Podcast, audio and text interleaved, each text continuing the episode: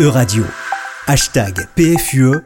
Joséphine Staron. Bonjour Joséphine Staron. Bonjour. Aujourd'hui, vous souhaitez euh, revenir sur le discours d'Emmanuel Macron du 9 mai, prononcé devant le Parlement européen à Strasbourg. L'idée d'une communauté politique européenne qu'il a mis en avant vous interpelle, Joséphine Staron. Oui, et pour plusieurs raisons. Bien déjà parce que cette annonce a été une surprise totale, aussi bien pour nous Français euh, que pour les autres États européens ainsi que pour l'Ukraine.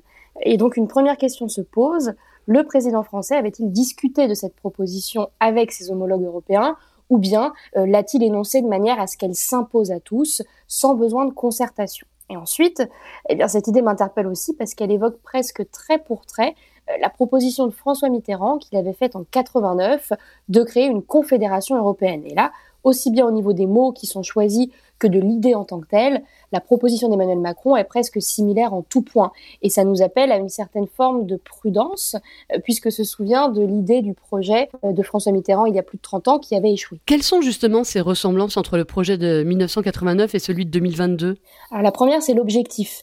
Le projet de confédération de Mitterrand et celui de communauté politique de Macron poursuivent peu ou prou le même but, hein. c'est-à-dire trouver le moyen d'associer les États d'Europe de l'Est à la construction européenne sans passer par la case de l'adhésion à l'UE. C'est donc d'offrir un cadre de coopération plus approfondi à des États voisins. La seconde ressemblance, c'est la forme du projet proposé.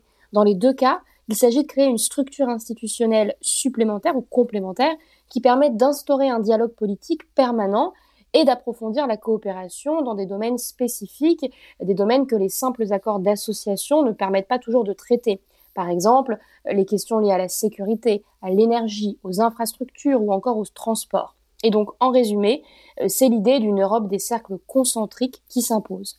Ensuite, il y a deux autres grandes ressemblances le contexte politique dans lequel ces deux propositions ont été formulées et euh, les maladresses des deux présidents euh, qui ont pu braquer leurs partenaires européens. Alors parlons du, contexte d'abord. Si en 1989 l'élément euh, déclencheur de la proposition de François Mitterrand était la chute du mur, est-ce qu'aujourd'hui cet élément déclencheur pour Emmanuel Macron c'est l'Ukraine? Oui, la guerre en Ukraine a provoqué une onde de choc en Europe et elle a remis en question la construction européenne dans son ensemble beaucoup s'interrogent aujourd'hui sur sa capacité à offrir une protection efficace, alors non seulement à ses États membres, mais aussi et surtout à son voisinage.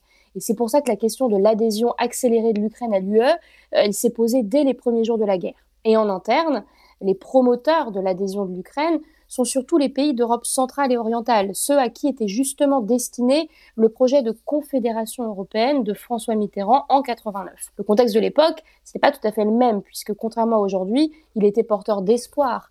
Euh, le mur de Berlin venait de tomber et on entrevoyait la fin des blocs. Mitterrand rêvait alors d'une Europe indépendante, capable d'assurer sa sécurité. Et à ce moment-là, le président russe Gorbatchev évoque la possibilité de créer une maison commune dans laquelle la Russie et l'Europe s'associeraient étroitement. Et de leur côté, les États-Unis encouragent le développement du cadre de l'OTAN et de l'OSCE.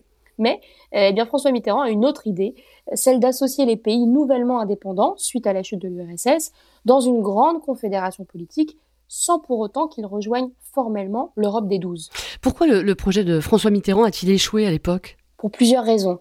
Euh, la première, c'est probablement parce qu'il était trop tôt. C'était une bonne idée, mais elle a été lancée dès la chute du mur, alors même que les ex-républiques soviétiques n'étaient pas encore tout à fait sorties euh, du giron de l'URSS. Euh, la seconde raison de l'échec, eh bien, c'est l'absence de soutien de la part des autres États européens. Au départ, l'idée a été plutôt bien accueillie en Europe, mais lorsque Mitterrand a cherché à la concrétiser, en lançant notamment les assises de Prague en 91, eh bien là, il n'a pas réussi à convaincre. Les États européens, notamment l'Allemagne, mais aussi les pays d'Europe centrale et orientale, craignaient que la Confédération n'entre en concurrence avec les autres organisations, notamment avec l'OTAN et l'OSCE. En gros, ils n'en voyaient pas vraiment l'intérêt. Et puis surtout, du côté des pays d'Europe centrale et orientale, il y avait une réelle impatience à adhérer euh, à l'OTAN d'abord, mais aussi à la communauté européenne. Et euh, la proposition de Mitterrand, comme aujourd'hui celle d'Emmanuel Macron, elle était vécue par beaucoup comme un moyen de contourner définitivement la question de l'adhésion et de l'élargissement. Et, vous craignez qu'Emmanuel Macron ne répète les mêmes erreurs que son prédécesseur? Il y a un risque. Euh, comme Mitterrand, Emmanuel Macron a d'abord lancé cette idée sans en avoir vraiment discuté avec ses partenaires. Donc il se sent un peu euh, pris au piège. Et là encore, comme Mitterrand, mot pour mot, le président Macron a eu peut-être la maladresse de rappeler qu'il faudrait, je cite, des dizaines et des dizaines d'années pour que l'Ukraine adhère à l'UE. Alors oui, c'est un fait. Et je pense qu'il a raison. Mais il n'avait certainement pas besoin de le dire. D'ailleurs, le même jour, le 9 mai, 13 États membres ont signé une lettre dans laquelle ils s'opposent fermement à toute modification des traités et du cadre européen. Et parmi les signataires, on retrouve la République tchèque et la Suède, qui sont les deux pays qui vont assurer la présidence du Conseil de l'UE après la France. Le projet de communauté politique européenne, même si je pense que c'est effectivement une bonne idée, euh, comme, comme l'était à l'époque hein, celle de François Mitterrand, eh c'est un projet qui aura probablement des difficultés à voir le jour. Merci beaucoup, Joséphine Staron. On vous retrouve la semaine prochaine. Merci.